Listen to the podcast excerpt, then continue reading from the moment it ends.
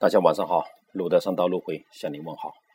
在大学的高考结束之际，很多的家长就在互相的发在沟通了，到底报什么的大学，学什么的专业？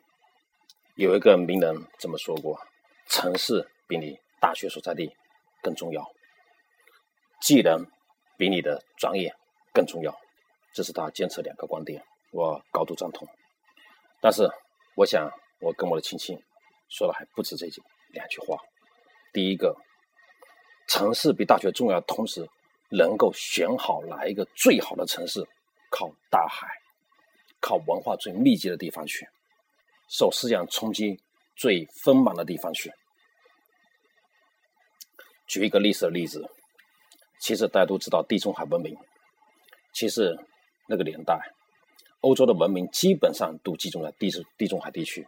其他欧洲地区的大多数大多数人还处在未开发的蛮族状态。那那时候地中海基本是欧洲早期文明代名词，而雅典又是地中海地区的文明城市的中心与代表。可以说，雅典是地中海文明的典范，是完全站得住脚，是正确的。它对西方文明产生了重大的影响。一个，它沿岸的西部来地区，就今天的以色列，地中海东岸；第二个就是希腊。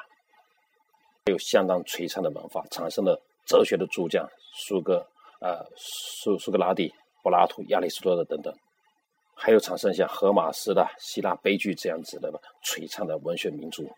为什么？地理位置决定的。